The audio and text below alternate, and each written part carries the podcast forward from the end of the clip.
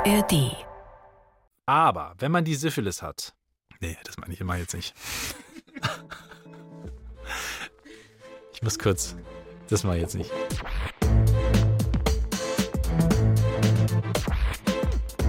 Klassik für Klugscheißer. Hallo und herzlich willkommen zu Klassik für Klugscheißer, dem schubidusten Podcast von BR Klassik. Ich bin Uli Knapp. Und ich bin Lauri Reichert. Hallo zusammen. Heute eine Folge aus unserer kleinen Sommerreihe, die wir für euch vorbereitet haben. Während wir uns alle äh, am Strand sonnen oder auf Berggipfeln weilen oder auf dem Balkon sitzen, was auch immer, haben wir für euch kleine, feine Folgen vorbereitet, die sich mit Komponistinnen und Komponisten der Klassik befassen, die man kennen sollte. Und diese Folge widmen wir einer Person, deren Fanboy ich bin, seit ich ein kleines Kind war. Da gab es nämlich diese tollen Kassetten. Wir entdecken Komponisten hießen die, gelesen von Will Quadflieg. Und die habe ich rauf und runter gehört. Damals immer wieder die gleichen. Wir hatten ja sonst nichts. Jedenfalls die Folge mit Robert Schumann, da ging es auch ganz viel um seine große Liebe. Um die Tochter seines gestrengen Klavierlehrers Friedrich Wieck. Ihr Name Clara. Und ihre Story ist mir seitdem irgendwie ganz nah. Es ist wirklich an der Zeit, dass wir ihr deutlich mehr Zeit widmen, als wir das bislang getan haben. Sie ist zwar immer mal wieder vorgekommen in diesem Podcast, aber jetzt kriegt sie eine ganze Folge. Ganz einfach, weil sie eine der wichtigsten Pianistinnen gewesen ist und weil sie auch eine tolle Komponistin gewesen ist. So klingt sie schon mal.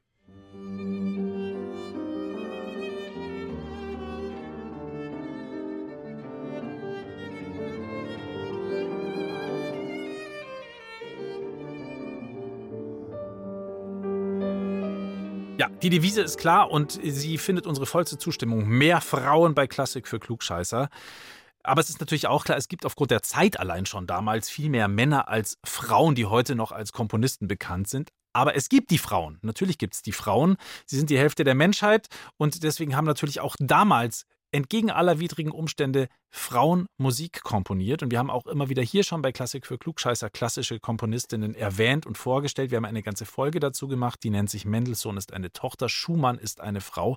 Und trotzdem traue ich mich zu wetten, zum Beispiel Uli, dass dir auf Anhieb deutlich mehr männliche als weibliche Komponisten einfallen. Ja, natürlich. Also DJ ja. Bobo zum Beispiel ist halt einfach einer der größten ja. Männlichen Komponisten. Und das war es eigentlich. Nein, aber natürlich, klar, es ist einfach so. Also wenn es um klassische Komponisten geht, Komponisten hm. dann bist du eher bei Männern. Aber Clara Schumann ist, glaube ich, der geläufigste Name. Man spricht in diesem Zusammenhang aber auch oft über die Frau vom Schumann. Hm. Die hat ja auch komponiert. So reden wir leider öfter mal. Genau, was ihr überhaupt nicht gerecht wird, weil sie selber ein richtiger Musikprofi war mit ganz, ganz vielen unterschiedlichen Aspekten, vielen verschiedenen Talenten. Sie war ja nicht nur Komponistin, sie war ja auch schon Wunderkind, damals noch als kleines Mädchen, als Clara Wieck.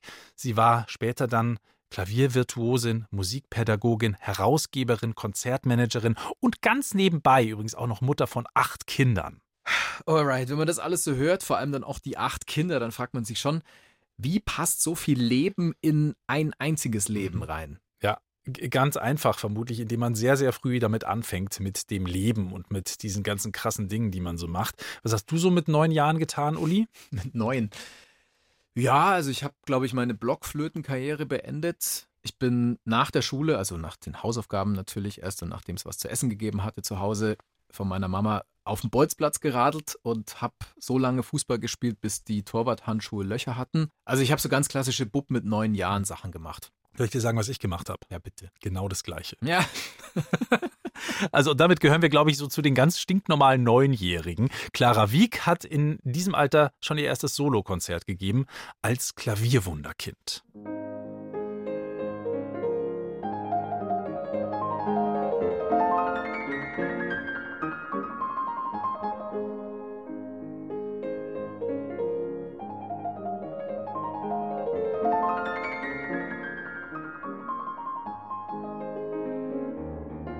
Also solche Sachen hat sie gespielt. Clara Schumann, früher noch Wieg als Neunjährige, als Kindervirtuosin. Das war ja sowieso damals so ein Ding, Kinder zu dressieren und dann rumzureichen, um damit auch noch Geld zu scheffeln und sie dann Kinder als Kindervirtuosen zu vermarkten. Und wie wir wissen, spätestens seit unserer Virtuosenfolge wissen wir, das Virtuosentum, das hieß damals vor allem so halsbrecherisch spielen, dass die Noten quasi aus der Partitur rausgefallen sind. Also so Paganini-mäßig, ein bisschen irrsinnig, aber halt Hauptsache höher, schneller, weiter. teuflisch. Mhm. Der, Nicolo, der Nicolo, der Teufelsgeiger. Niccolo Paganini aus unserer Virtuosenfolge. Wenn ihr die noch nicht kennt, diese Folge, hört sie euch gerne an in der ARD Audiothek. Und dann erfahrt ihr auch, dass Paganinis Vater zum Beispiel den kleinen Kerl gezwungen hat, dass er zehn Stunden am Tag übt als Kind. Bei äh, Clara Wieck war das übrigens auch so, mit ihrem Vater Friedrich Wieck. Der hat sie so richtig so richtig aufgebaut, wie man heute wahrscheinlich in der Musikindustrie sagen würde. Also er hat sie gecoacht, er hat die Tourneen organisiert, er hat Konzerte für sie veranstaltet. Aufgebaut ist äh, allerdings trotzdem vielleicht in diesem Zusammenhang nicht so der richtige Ausdruck, weil in Wahrheit hat er sie auch einfach ganz oft niedergemacht und er hat seine Tochter unglaublich unter Druck gesetzt. Also eher abgebaut. Die kleine Clara, die hat dann als junge Teenagerin, hat auch schon vor Goethe gespielt und vor Chopin. Der war ja damals so eine Art Superstar, aber das hat sie alles cool durchgezogen. Die ist ziemlich viel rumgekommen als Wunderkind vom Dienst. Und wie es damals so üblich ist, hat sie nicht nur selber gespielt, sondern auch selber komponiert. Und zwar Stücke für sich selber, mit denen sie dann angeben konnte, wie zum Beispiel ihr Scherzo in D.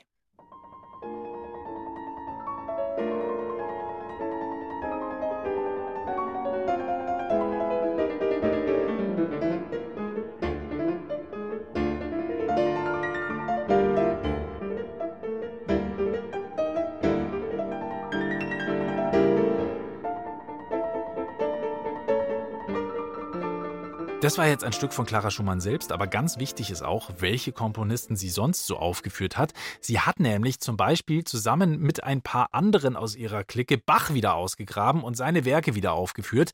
Denn der war ja, das finde ich immer noch relativ spannend, damals eher unpopulär, eher so ein Second-Row-Komponist, der selten gespielt worden ist. Und äh, sie hat dazu beigetragen, dass er einfach damals wieder populär geworden ist und das auch heute immer noch ist. Und sie hat vor allem auch Beethoven gespielt, auch das außergewöhnlich, denn Beethoven galt damals als so ein richtiger Männerkomponist. Das war ihr aber völlig egal, sie hat es einfach getan. Und auch zu ihrem Klavierkonzert in A-Moll, da hat ein Rezensent gesagt, ich zitiere mal, wenn man nicht wüsste, dass es von einer Frau geschrieben ist, könnte man es glatt für das Werk eines Mannes halten. Zitat Ende. Ja. Wow. Aber irgendwie schwingt auch in solchen sexistischen Aussagen, wie ich finde, mit, dass es doch ein wenig, ja, wie sagt man, dass da ein bisschen Bewunderung dabei ist, weil ja die Clara, die ist etwas Besonderes. Aber sie wollen es halt nicht so richtig zugeben, deswegen verpacken sie es dann in solche Formulierungen.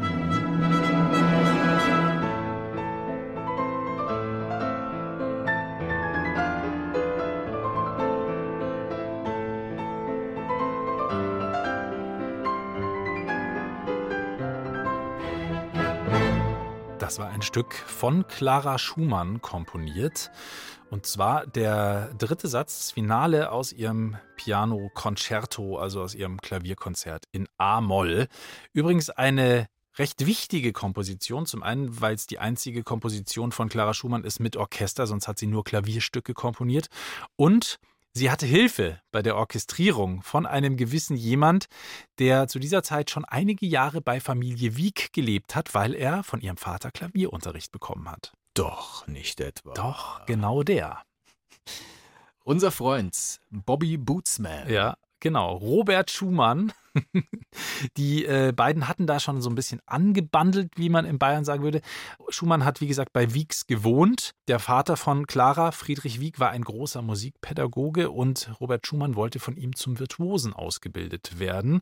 Das hat ja dann am Ende nicht so richtig hingehauen, weil er sich kaputt geübt hat. Aber er hat es versucht. An der Stelle muss man sagen, da gab es einen gewissen Altersunterschied zwischen den beiden Verliebten zwischen ja zwischen Clara, Clara und, und, Robert. Robert war ein bisschen äh, ein bisschen Zeit dazwischen tatsächlich. Sie war 16 und er 25. Sie war 16. Klingt so ein bisschen wie ein Schlager, wie ein Schlager von äh, Udo Jürgens. War das von Udo Jürgens? Ich war 17 und sie 31. Könnte auch. Ähm nee, das, nee, das ist äh, Roger Whittaker. Nee, ähm, das ist. Howard Carpendale, oder? Das ist Howard Carpendale. Howie. Howie. Okay, gut. Dann kommt er jetzt auch noch auf die Playlist. Die Playlist, die findet ihr wie immer bei Spotify und sie heißt wie diese Folge. Diesmal auch mit Howard Carpendale. Davon mal abgesehen, es klingt nach einem Match made in heaven. Die beiden passen irgendwie zusammen. Ja, und sie haben schon auch für ihre Liebe gekämpft. Also das kann man schon sagen. Die sind ja dann auch die ganze Zeit zusammengeblieben. Äh, schauen wir noch mal ein bisschen zurück. Friedrich Wieck, Claras Vater, der hat das irgendwann natürlich auch mitbekommen und der hat das überhaupt nicht gut gefunden, dass hm. die beiden miteinander anbandeln. Mhm. Clara war nämlich zum Beispiel auch damals schon deutlich berühmter als Robert. Die hatte man schon gekannt, Kindervirtuosin. Sie war in den großen Musikmetropolen unterwegs, London, Paris, ja und der Schumann. Wer war der Schumann? Das war ein mittelloser Komponist, der gerne Virtuose werden wollte. Ja, und ich gehe jetzt mal davon aus, das war damals halt auch einfach unüblich, oder? Dass sich eine Frau um die Familie kümmert, aber dann auch noch selber Karriere macht. Ja, total. Also selbst ganz große Musikerinnen sind äh, damals von heute auf morgen quasi von der Bildfläche verschwunden, sobald dann die Kinder da waren oder zumindest oder sobald sie geheiratet hatten. Und deswegen hat Claras Vater sich auch dagegen gewehrt.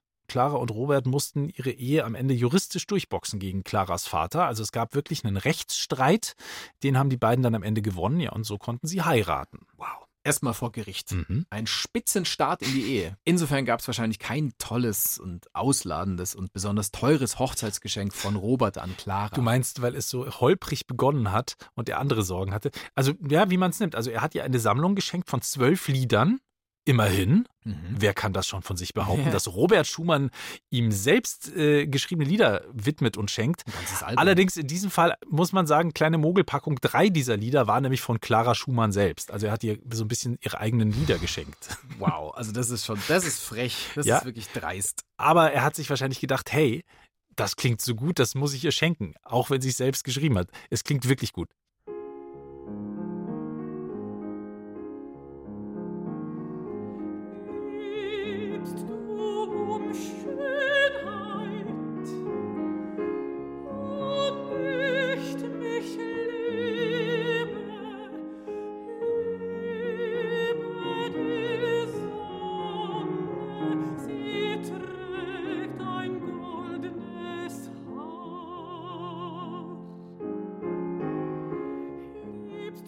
Komponiert von Clara Schumann. Hier haben wir einen Auszug gehört aus ihrem Liebesfrühling, nämlich den Teil Liebst du um Schönheit, gesungen in diesem Fall von Magdalena Korjena am Klavier Gerold Huber. Was hat Clara an Robert so interessiert?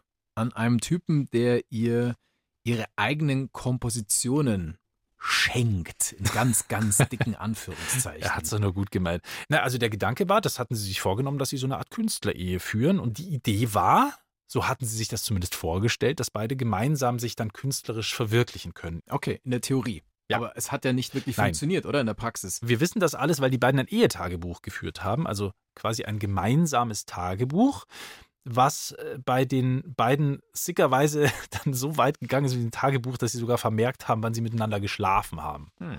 In ein bisschen äh, einer anderen Stimmung war Clara dann, wie gesagt, ein paar Monate schon nach der Hochzeit. Da schreibt sie nämlich: Es ist schlimm, dass mich Robert in seinem Zimmer hört, wenn ich spiele. Zum Spielen komme ich jetzt gar nicht. Wäre es doch nur möglich, dem Übel mit den leichten Wänden abzuhelfen. Ich verlerne alles und ich werde noch ganz melancholisch darüber. Also so nach dem Motto, wenn der Mann komponiert, wenn Robert komponiert, möchte er nicht gestört werden. Die Wände sind allerdings zu dünn in dieser Wohnung, so dass sie einfach nicht üben kann. Die wollen also eigentlich eine gleichberechtigte Künstlerehe führen, aber dann muss halt doch mhm einer von beiden Partnern zurückstecken. Und in dem Fall ist es dann mal überraschenderweise die Frau, also Clara. Und das ist dann letztlich genau das, was ja der Vater befürchtet hatte, oder? ja. Dass es seiner Tochter widerfährt. Und langsam wird auch Robert Schumann dann berühmter und er hat in der Hinsicht Clara ein bisschen eingeholt. Aber er war zum Beispiel vor allem in Sachen Tourneeerfahrung noch lange nicht so ein Vollprofi wie seine Clara, weil die natürlich, ja, schon ganz schön unterwegs war. Ja, ja, klar, die ist ja schon als kleines Mädchen durch ganz Europa getourt, haben wir ja schon gesagt. Ja, und dann hat sie plötzlich den kranken Robert am Bein. Der hat nämlich die Syphilis. Mhm. Und dann kriegt die Vorstellung von der perfekten Künstlerehe so einige Risse. Aber man muss schon auch sehr klar sagen, die beiden haben sich sehr geliebt. Es gab auch ein paar schöne gemeinsame Künstlermomente im Leben der beiden. Da haben sie zusammen Konzerte organisiert, in denen ihre Werke gespielt worden sind und zwar gleichberechtigt nebeneinander als Komponistin und Komponist als Mann und als Frau. Zum Beispiel bei einem sehr erfolgreichen Konzert an einem schönen Abend, da wurde erst Schumanns Streichquartett gespielt, dann ein Lied von der Freundin von Fanny Hensel, der Schwester von Felix Mendelssohn Bartholdy und dann am Ende Clara Schumanns Klaviertrio in G-Moll und das ist so schön, dass wir es jetzt auch hören.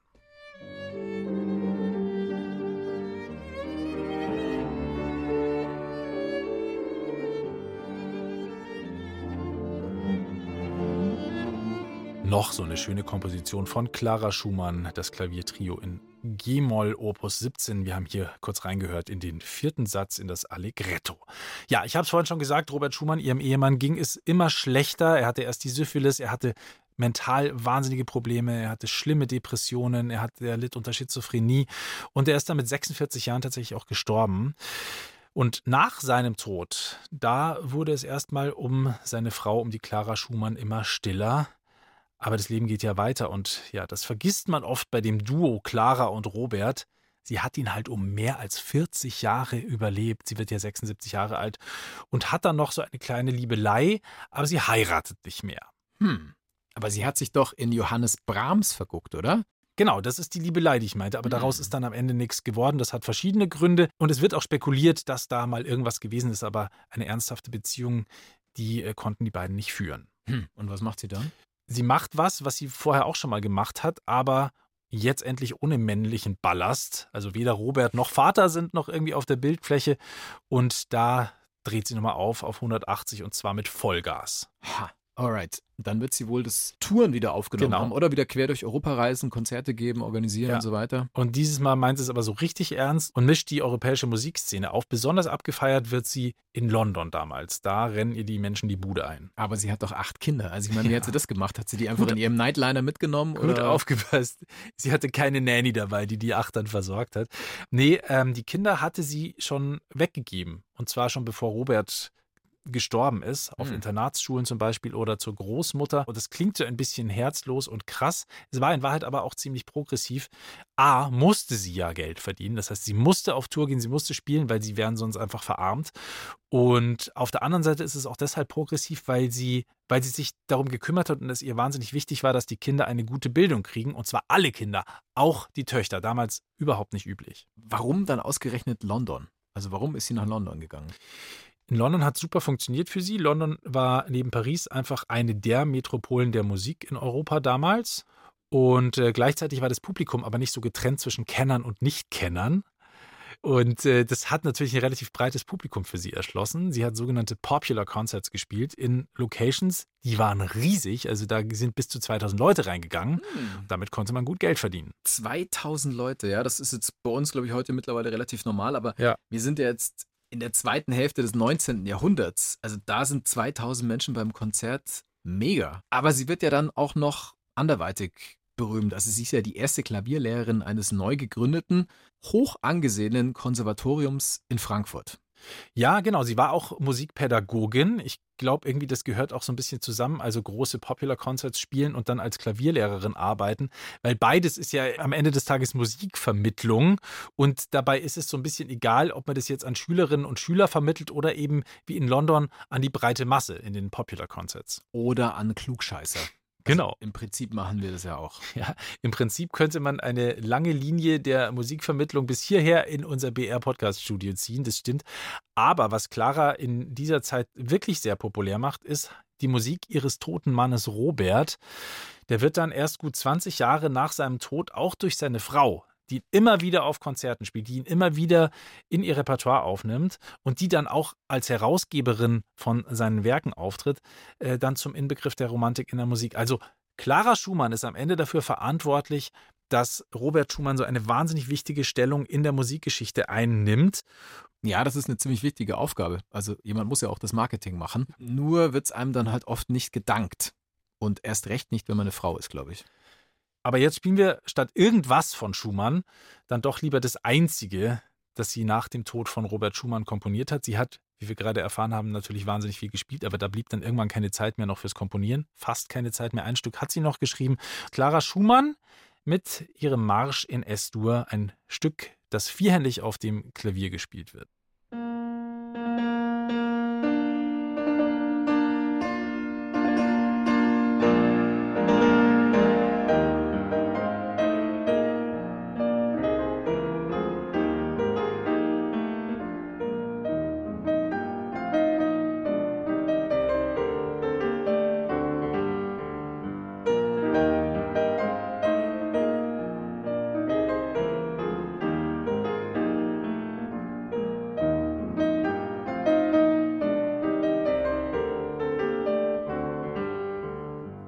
Ja, klingt nach einem richtig schönen Rausschmeißer, oder? Für diese Folge von Klassik für Klugscheiße über Clara Schumann. Schön rausmarschieren. Ein Rausmarschierer. Aber halt eine Sache hätte ich noch, eine kleine Empfehlung meinerseits. Vielleicht kennt ihr es auch und falls nicht, dann hört doch mal rein in 1 zu 1 der Talk. Die Kolleginnen und Kollegen da, die haben Menschen zu Gast, die ungewöhnliche oder spannende Lebensläufe haben oder die von den Momenten in ihrem Leben erzählen, die alles auf den Kopf gestellt haben. Mal sind die prominent, mal sind sie nicht so prominent. Auf jeden Fall sind die Gespräche sehr, sehr persönlich und sehr, sehr interessant. Und ich musste bei Clara Schumann gleich an eine Folge denken, in der eine Frau zu Gast war bei 1 zu 1 der Talk, die auch fast 200 Jahre nach Clara Schumann noch zu spüren bekommen hat, dass ihr Geschlecht für manche Menschen einen Unterschied macht. Nadine Nurasid war das. Hallo Nadine Nurasid, schön, dass Sie bei uns sind. Cheftrainerin der American Football Mannschaft Munich Cowboys und damit Unikat und Pionierin in Europa. Wie oft begegnet Ihnen noch die Überraschung, wenn Sie da als Frau, als Chefcoach am Spielfeldrand stehen oder aus dem Bus rauskommen?